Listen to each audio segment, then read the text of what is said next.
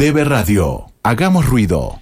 Repasando, repasando algunas de las cosas que, suelen pasar, valga, ¿no? Valga la redundancia, si se quiere. Ayer estoy buscando algunas cosas sobre la desinformación o la información en algunos contextos de nuestra querida sociedad. Desde el lunes martes, cuando uno arma dos, si se quiere, no una, sino dos, eh, a ver si esto se puede llamar editorial. Desde el lunes martes uno siente como que está cargando las tintas de más. Es decir, yo siento que estoy cargando las tintas de más. Tú no tienes 10.000 kilómetros en la cabeza, todos tenemos 10.000 kilómetros en la cabeza, y terminamos generando esa situación de, me parece, sobrecarga informativa. Entonces lo, busqué de esa manera. Sa- Sabía que había cosas escritas sobre so- sobrecarga informativa, eh, de hecho es una denominación, ¿no? Y además también se llama infoxicación. Eh, la sobrecarga informativa. Infobesidad, por, la, por, por, tener mucho de eso. Eh, y es un conjunto de, mm, Es un concepto en realidad que se usa como un conjunto de varias formas de, comunicación que, interactúan entre sí y que nos van llevando, si, si se quiere, una explicación bastante, bastante burda, hay mucho para leer, ya vamos a escribir de esto, eh,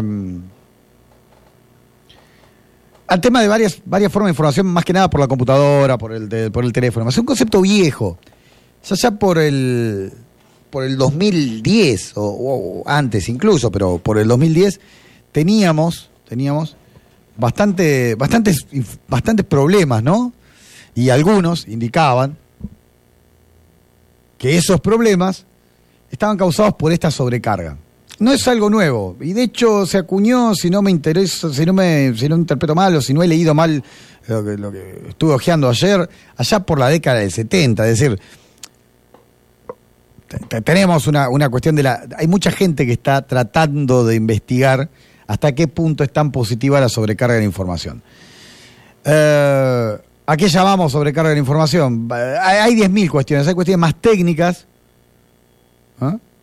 como por ejemplo muchos de, lo- de los algoritmos que nos permiten ver determinadas noticias, básicamente el funcionamiento de algunas redes sociales. Y otras son las, barras emergentes de, un navegador, eh, el correo electrónico.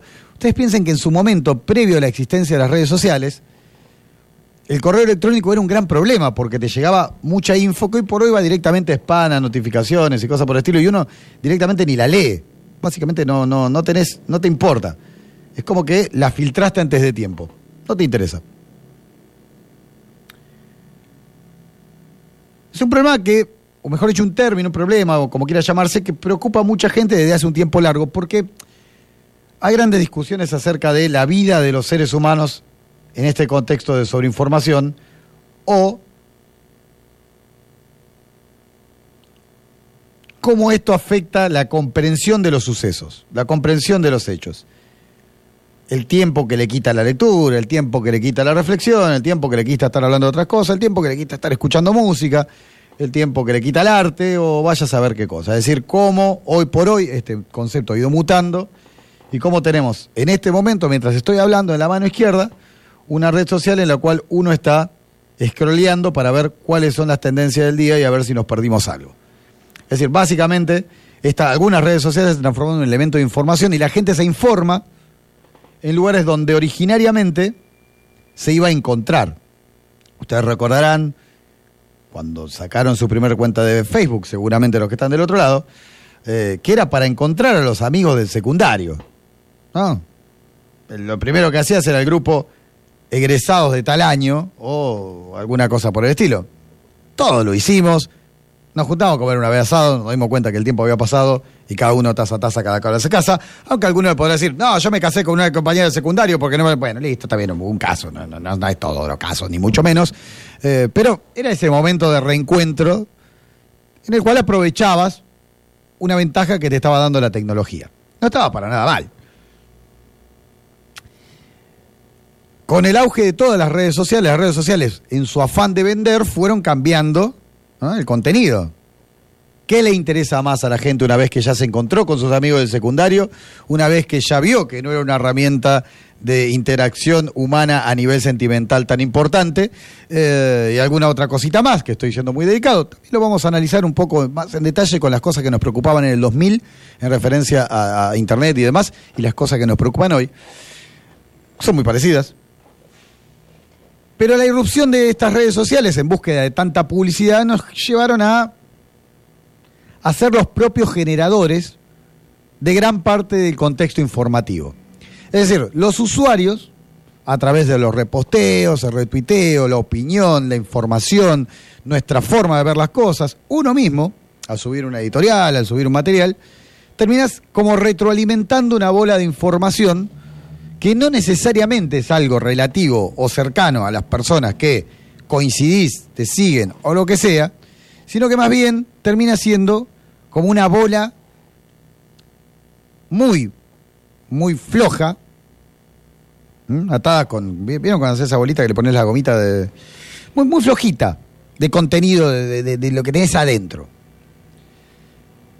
¿Qué pasa? Frente a, este, esta irrupción que tenemos de creadores de noticias sin necesidad de serlo, pero con la motivación de serlo porque otros lo hacen, y que contribuimos a esta sobreinformación e infoxicación e infobesidad o muchos de los términos que se utilizan, la evolución del blog a las redes sociales fue brusca porque el blog no era tan masivo, el blog tenías que ir a buscarlo puntualmente, sino la red social de golpe tiene algoritmos distintos, te hace ver cosas que no tenés que ver, el blog te las podía sugerir, pero por ejemplo, Twitter tiene un algoritmo bastante, bastante agresivo en cuanto a la búsqueda, que uno entra y sabe dónde entra, está todo bien, no estoy atacando a nadie en particular, sino simplemente estoy describiendo situaciones. Es decir, todos somos un poco cronistas de la realidad en las redes sociales. Somos cronistas de nuestra realidad y de acuerdo a nuestra óptica.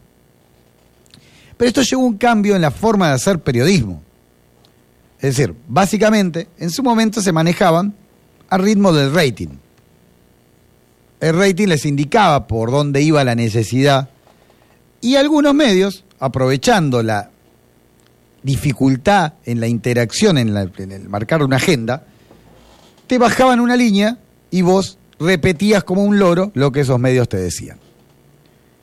Esa es la famosa teoría de la aguja hipodérmica, es decir, los medios te inyectan la realidad, te inyectan el veneno, te inyectan lo que ellos quieren que vos hables. Te tergiversan los hechos, utilizan otras palabras, ¿eh? con malicia en muchos casos, te van bajando una realidad que a veces no es la realidad, entre comillas, si es que hay una realidad, y te vas transformando como una especie de lorito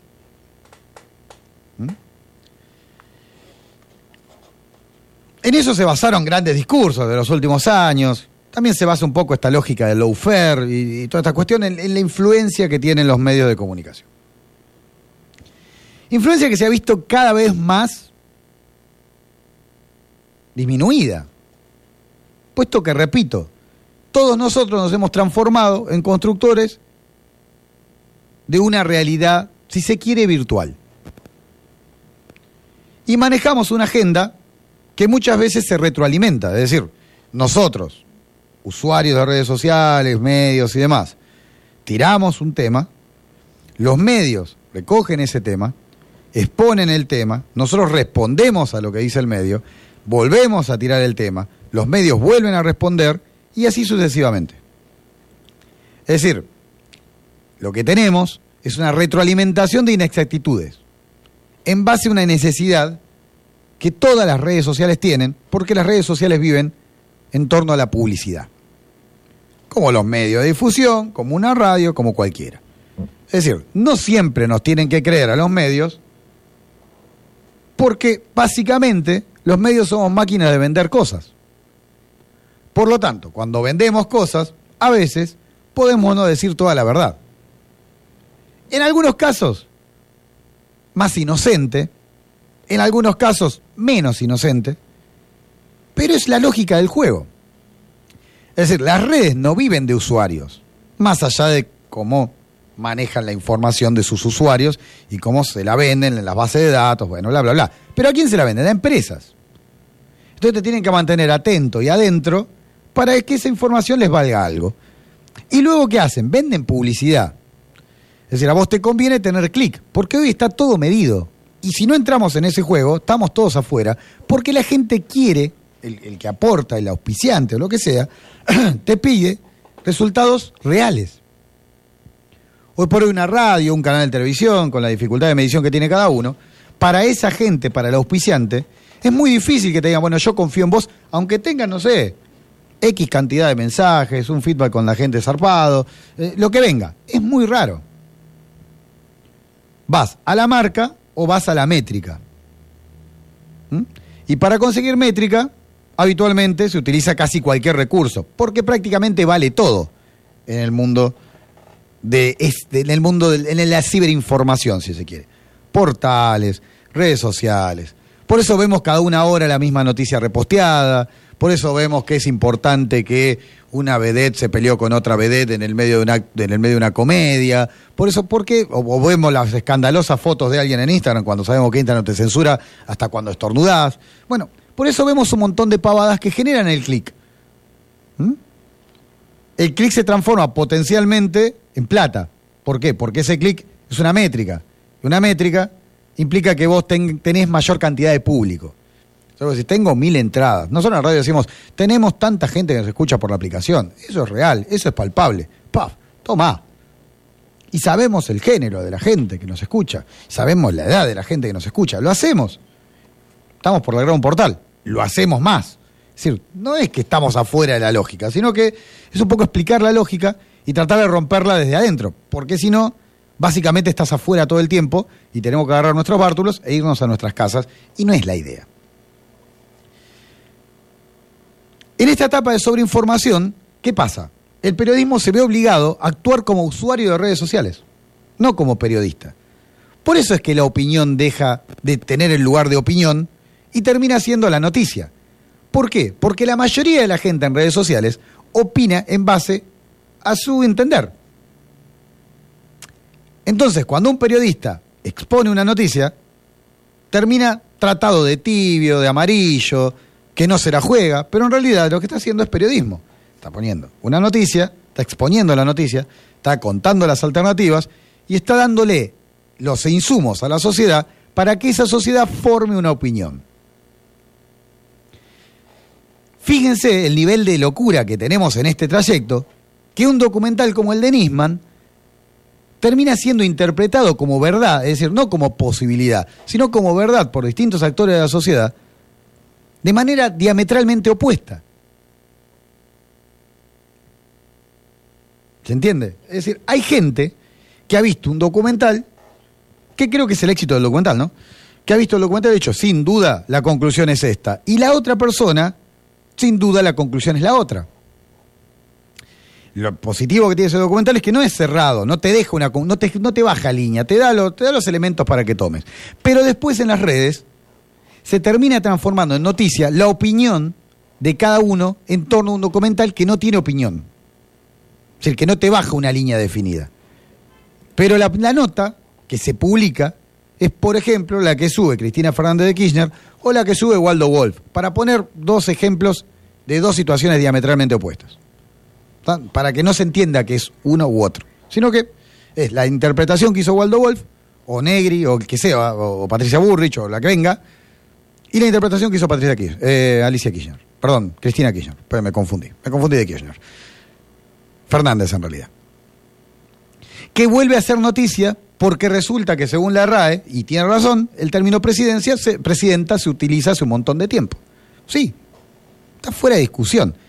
Pero ¿qué pasa? Había sido noticia porque Feynman, un periodista, había opinado que no era correcto utilizarlo. ¿Pero cómo opinó? ¿Como periodista o como usuario de una red social? Como usuario de una red social. No tenía noticia, no tenía información alguna, simplemente respondía a un supuesto capricho de una cierta denominación. Por lo tanto, era basura. Era lo mismo que lo ponga yo, que lo ponga Pepito Pérez que lo ponga Juanito González. Nada más que el tipo tiene mayor cantidad de seguidores y hay mucha gente que lo odia, mucha gente que lo banca y qué sé yo. Y no me voy a meter en esa y no me interesa para nada. Pero ustedes fíjense cómo la interpretación en este mundo totalmente recargado de información, termina siendo la noticia. Quiero pasar un audio, porque me pareció que es el claro ejemplo del periodismo que está perdido. Eh, perdido, pero no perdido porque está perdido eh, en términos de, que no existe, sino de que en términos que no existe, sino en términos de no saber bien para qué lado apuntar. Es decir, a veces uno, cuando sucede algo, y creo que eh, lo que sucede en Villa Gesell nos pone a todos, como en cierta cuestión de, comprender algunas de las cosas que pasan en términos periodísticos, creo que algunos periodistas pierden la noción de ser periodistas y pasan a ser animadores, conductores, o tratan de mostrar todo el tiempo su costado más vehemente y su raíz más personal, que no me parece mal. No me parece mal para nada. Pero tenés un hecho que tenés que cubrir de la mejor manera posible para que la gente saque esas conclusiones, la gente, el público, saque esas conclusiones y esté bien informado. Sobrecargarlo de información lleva muchísimos errores, como por ejemplo el décimo primer Radbier, que ni siquiera era Radbier, era remero. En definitiva, era una persona. No, porque esto de estar con todo el tiempo asignándole, porque los Radbier ni siquiera jugaban ni juegan en el mismo club. Es decir, son un grupo de amigos en el cual uno puede decir que sus conductas son totalmente lamentables y que las han tenido desde Zárate hasta Villa Gesell, en infinidad de situaciones, han tenido conductas violentas con algunas parejas, según lo denunciado. Es decir, son personas que han cometido una serie de delitos, el último una gravedad inusitada y los anteriores también. Hay una denuncia, hay una, una denuncia sobre violencia de género muy dura sobre alguno de ellos. Eh, básicamente es eso. Pero ¿cómo describimos a la persona si no le decimos persona? Individuo, sujeto, presunto delincuente, delincuente. ¿Cómo, cómo le decimos? Porque ahí ya entramos en el punto máximo de la corrección de las palabras y de los sensores de las palabras. Porque esos periodistas desdibujados en usuarios de redes sociales terminan siendo los que te marcan la agenda y te cargan el día de un montón de porquería para que uno esté todo el tiempo alterado viendo hasta dónde puede llegar la vara. Te retroalimentan las redes sociales, te generan una ola, de opinión alrededor de sus hechos y no intentan salir ellos del centro de la escena cuando el centro de la escena debe ser la noticia. Pero esto responde todo a la misma lógica. Somos todos actores en una gran farsa. Todos somos actores en una gran farsa y todos trabajamos en lugares que viven de la publicidad. ¿Qué más farsa que eso queremos? Por eso hay que aclarar la situación, entender lo que uno dice, contextualizar lo que dicen los medios. Sé que es un ejercicio quizá demasiado complejo, para mí no lo es tanto. Sacarse la camiseta de un medio, uno le puede simpatizar más esta radio, la otra, la otra, pero en definitiva, sí podés tener una remera porque pasamos linda música, hicimos un evento, somos jodones o lo que quiera. Nuestra forma de encarar la realidad es otra, no es la misma que tiene, por ejemplo, no sé, TNS, 5N o lo que sea. Somos un poco más distendidos, salvo en este ratito. Pero es jodido, ¿no? Ser fanático de un medio. Porque después el medio hace otra cosa, cambia de rumbo, y uno termina como a mitad de camino. Es jodido ser fanático en general, pero es un medio incluso eh, más. para mí, eh, ¿cómo vas a ser fanático de un medio? Te puede gustar la programación, te puede decir qué lindo que está, pero mañana decidimos cambiar todo, por ejemplo, acá, ¿qué, qué, le va a echar a culpa a alguien? No, simplemente son decisiones. Eh, no, no pasa por ese lado. Pero bueno, los periodistas terminan siendo usuarios de redes sociales que hablan en la tele o en la radio. No leen, no se informan, no intentan ver que desde hace más de 10 años estamos lidiando todos desde los blogs, con un concepto muy complejo que es esto de tener tanta información y quién la maneje de la forma que se expone, que las redes sociales vinieron a cambiar por completo la lógica de la información y que muchas veces cambiaron la demanda y la oferta. Antes vos tenías la emisión de un mensaje que pasaba por un determinado canal y lograba una cierta reacción de determinada persona. Aquellos que han estudiado comunicación, sociología, eh, y no es por una especificación, pero saben de lo que estoy hablando, porque es la básica de la comunicación. Son las primeras cosas que ves en comunicación. Eh, bueno, hoy por eso ha cambiado, porque ha cambiado el canal, la reacción y quién lo emite. Es decir, ha cambiado todo. Ese esquema está casi destruido. hay que estudiarlo de vuelta, reescribirlo. Seguramente hay gente que ya lo escribió. Eh, hay que leerlo, hay que reinterpretarlo y seguramente sacar sus propias conclusiones. Yo quiero compartir unos segundos de Mauro Zeta. Y luego eran unas pequeñas definiciones y luego terminar la editorial de este punto y más con la información, pero de una forma más liviana. Pero no quería dejar de tratar este tema porque si no uno termina siendo parte de esa farsa o parte de esta historia. Y, y lo sentí lunes y martes, lunes y martes me sentí incómodo. Es decir, no es que uno se escucha, no le gusta o algo por el estilo, que es habitual, pero es decir, estoy, uno carga mucho las tintas muy temprano. Entonces decir, ¿qué carajo, loco? ¿Por qué estoy haciendo esto? Eh, eh, cargándole a la gente toda la porquería que tiene uno, pero bueno, no, no es tanto la porquería que tiene uno, sino que son los temas. Bueno, vemos. Ayer fue más distendido y hoy dije, bueno, en la reflexión me llevó, busquemos un par de conceptos y vemos qué onda, vamos a ver qué pasa. Escuchemos a Mauro Zeta, que me vino perfecto como ejemplo, pero escuchémoslo. Señores, acá está la causa en este momento. El compromiso se lo dijimos a la familia de Fernando Báez. No importa un carajo el compromiso con los, con los acusados. Nosotros, nuestra obligación es estar encima de la causa por la víctima. No falleció, lo mataron, no hubo pelea, lo emboscaron. No fue una desgracia, fue un crimen. Bien, era Mauro Zeta cerrando su editorial en el noticiero de Telefe. Ahí ven cómo se pone el rol de usuario de Twitter, ¿no? Básicamente, nosotros estamos por el lado de la familia. Información es la información. Ya se está poniendo en un rol de, usuario de Twitter. No estoy diciendo que no esté bien, no estoy diciendo que esté mal que lo diga, no estoy diciendo nada. Y juega con una terminología que voy a tratar de explicar cuál es, pero en el sentido más bien para que no seamos tan duros. ¿Por qué? A ver, si uno busca fallecer, es morir. ¿Se entiende? La persona falleció, murió. Matar es quitar la vida a un ser vivo. Es decir, básicamente es que esa persona no esté viva. Hay toda una discusión en torno a la utilización de fallecer y morir. En realidad, según el diccionario de la Real Academia Española, ya que tanto hablamos ahora con el término presidenta, tanto morir como fallecer significa llegar al final de la vida, ¿no? No mucho más que eso, sin especificar el sujeto al que se le puede aplicar. Por lo que no sería incorrecto usar el verbo fallecer en referencia a sujetos que no sean humanos, aunque en el uso sí suele preferir esta diferenciación de matices. Es decir, básicamente te lo plantean casi como sinónimos. ¿Está? Pero ¿qué pasa? No nos quedemos ahí. Porque hay toda una interpretación de última época que hay una diferencia entre morir y ser asesinada. Pero esa es otra historia, sería fallecer y matar. Hay un estudio en España de un observatorio de medios de igualdad que sobre todo se refiere a los temas de violencia de género y que indica, sugiere a los medios que aclaren que, que en los casos de femicidio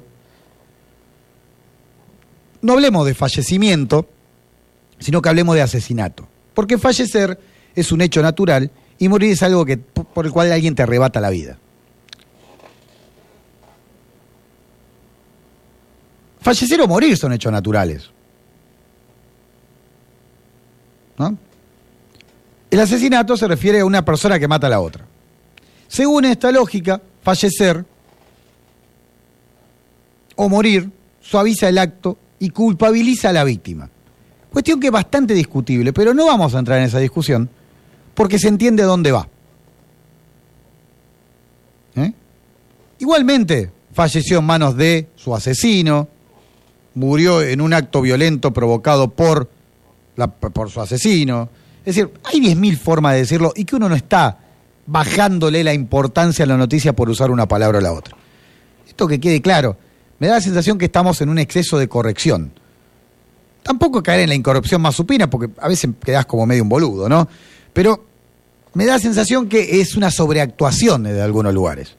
Pero bueno, la víctima. No falleció, lo mataron. No Bien, no falleció, lo mataron. Falleció producto de que lo mataron. Creo que una, una cosa va casi a la otra, ¿no?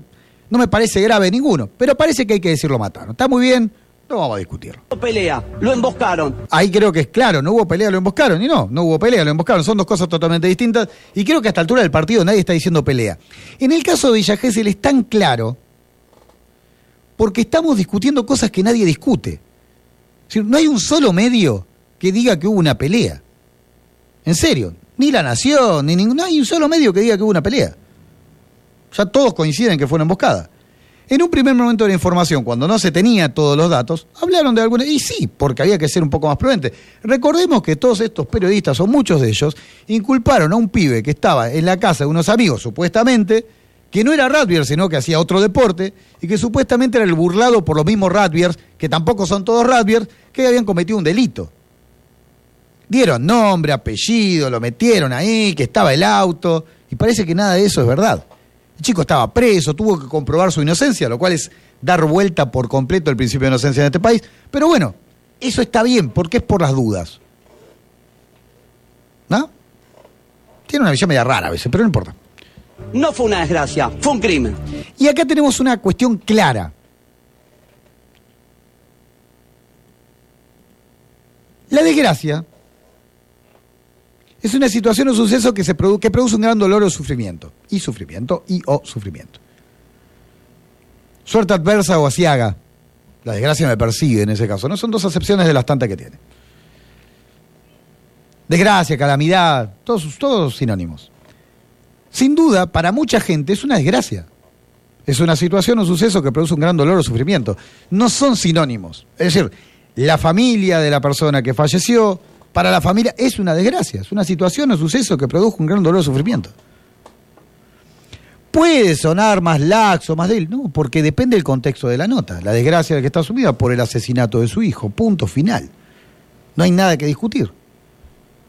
No podemos querer interpretar todo o que todo se escriba como nosotros queremos porque nos pinta de determinada manera. No, tratemos de contextualizar. Y no va en contramano de un crimen, que es un acto cometido por una persona que va en contra de las leyes de un país o de una región. La desgracia de la familia producto del crimen de el nombre del, muchacho. Con- es más, funcionan en la misma oración.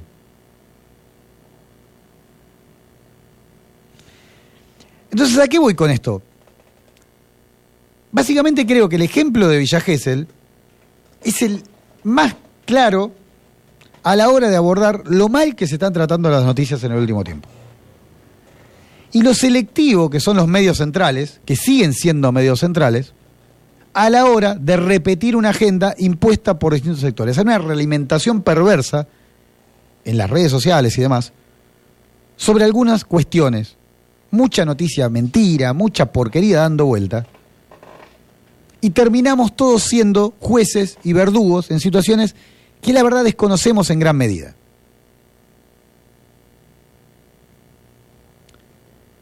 Esto nos lleva a, a situaciones complejas, ¿eh? Nos lleva a situaciones complejas. No es que es algo sencillo. Lo tomamos como ejemplo y así es en todo.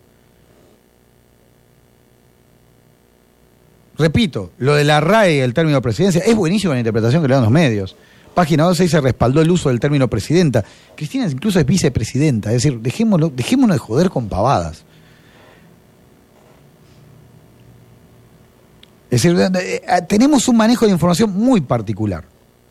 Y ese manejo de información, sin duda, nos llevará a estar cada vez menos informados y a volver al tema de la sobrecarga de la información. ¿Nosotros somos responsables de eso? Sí, sin ningún tipo de lugar a dudas. Porque nos seguimos poniendo en el rol de tuiteros y nos olvidamos que hay alguien que nos pide que seamos comunicadores en algunos casos, porque no somos periodistas, porque estudiamos otra cosa, o comunicadores o periodistas en otros casos. Entonces somos repetidores de tendencias. Tenemos miedo a la respuesta en redes sociales, la fogoñamos, la buscamos, la repetimos, la transformamos en tendencia. Es complejo. Y es complejo en Mar del Plata, porque repito, en Mar del Plata hubo dos hechos policiales muy fuertes, muy graves, hace apenas dos o tres días. Uno fue un remisero, que ni sabemos cómo está, porque, no, porque dejó de ser noticia por completo en la ciudad de Mar del Plata. Parece que hay noticias que no se tienen que tratar.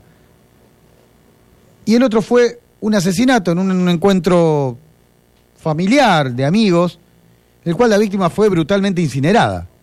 Y repito nuevamente, nadie le da bola a lo que pasa en Rosario. Rosario es Argentina. Y en Rosario murieron al menos 20 personas en 20 días, muchas de las cuales fueron por ajuste de cuentas, según indica la misma policía. Otras no, ¿eh? Otras fueron altercados propios de la, de la dinámica delictiva de la ciudad de Rosario. Pero muchas de las cuales fueron por ajuste de cuentas, pero no nos, no nos representa ni el remisero,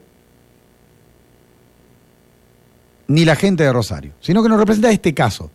Es cuestión de identificación. Entonces ahora las soluciones no se toma más alcohol en ningún lado, no se lo cual puede ser la solución. No estamos diciendo que no. La clausura del boliche, que, que ocurrió fuera del boliche, pero vamos a clausurar el boliche.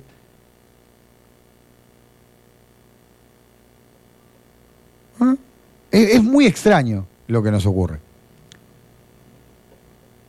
Incluso es extraño que los medios rosarinos no le den la importancia que tiene alguna de sus propias muertes en, su ciudad. Pero ¿qué pasa? Ellos, no son ellos los que mueren, entre comillas, no somos nosotros. Otra vez, el ellos o nosotros antropología pura.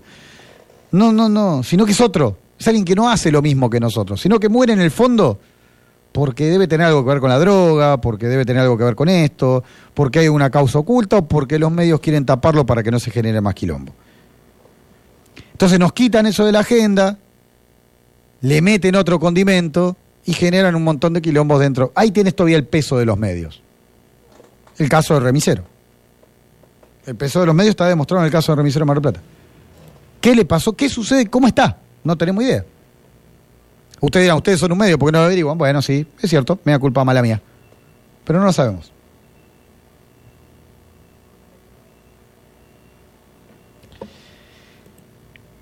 La sobreactuación de Mauro Zeta en el día de ayer se refiere más que nada a algún periodista cercano a su núcleo ideológico, si se quiere, que salió a decir que no era lo mismo matar con un arma que matar con las manos y automáticamente un montón de gente salió a cuestionarlo porque dicen que uno de los acusados es hijo de una funcionaria que pertenece a un partido político en el municipio de Zaret, entonces algunos ya estaban dando vuelta a la versión de, entonces quiso marcar como una posición seguramente para que no lo traten de blando, producto de que un periodista de Página 12 salió a decir esas cosas. Automáticamente se armó otra vez esta cuestión de unos y otros, ellos, nosotros, y se empezaron a bardear hasta que hoy Leopoldo Moró salió como de costumbre a tirar paños fríos y los trató de idiotas a lo que decían esto, aquello. Era una, una locura, una dinámica de locura terrible. Repito, hay un gran porcentaje de gente que esto no le importa. Pero esto está midiendo bien en Buenos Aires, porque lo están haciendo un tema de agenda ya bastante extenso. Me la sensación que tenemos que frenar en un momento, sobre todo los que comunicamos o los que se hacen llamar periodistas, y entender que no todo pasa por una red social, que no todo pasa por un clic, por un clic, que no todo pasa por el hype que lográs, que no todo pasa, que algunas cosas sí, que está bien entenderlo de esa manera, pero que a veces en la información hay que ser un poquitito más responsables. Que ellos mismos tildaron al decimoprimer imputado, al decimoprimer detenido, como un rato cuando el pibe no tenía nada que ver con nada, al parecer tiraron el nombre, la foto. ¿Ustedes saben qué complejo que es el escrache de las fotos que hicieron que se hace difícil la identificación de los, de los delincuentes, de los supuestos delincuentes? Porque hay que decirlo así. Eh, porque técnicamente es eso. Si queremos condenar, no hay drama, pero bueno, eh, se hace difícil en una rueda de identificación porque ya todos saben cómo son las caras y pueden vincular esas fotos a las caras. Por eso es en su momento que no se mostraban las caras para que las ruedas de identificación funcionen porque hoy por hoy ya sabemos las caras, entonces la gente que va a ir posiblemente hasta inconscientemente vincule esas caras que ven a las fotos que vieron, que eran... Tiene hasta un sentido jurídico. Pero no nos importa. No nos importa. Hay que dar las direcciones para hacer un scratch. Y como alguien lo pide, o como 20 boludos lo piden, o como 35 mil boludos lo piden, alguien seguramente las va a dar. Me parece que no estamos en el camino correcto. Y me parece que está bueno ir sobre esta cuestión de la sobrecarga informativa, de cómo fue afectando. Es un concepto muy viejo, repito, pero que sigue valiendo la pena estudiar, sobre todo con el auge de las redes sociales, de interacción y demás, y el rol del periodismo. Me parece que el periodismo en algún momento va a tener que hacer un mea culpa, es decir, loco, está re bueno esto de ser tan militantes, tan opinadores, nuestra carga en todo, nosotros somos así, estar orgullosos, pero también nos tenemos que acordar que aquellos que comunicamos y aquellos que quieren ser periodistas, parten de una noticia. Y la noticia es la noticia. El resto es opinión. Si querés hacer un programa de opinión, haces un programa de opinión. Y la sobreactuación a la hora de dar la noticia es parte de una gran farsa de un sistema que en el fondo solamente sirve para vender clics o publicidades. Debe Radio. Hagamos ruido.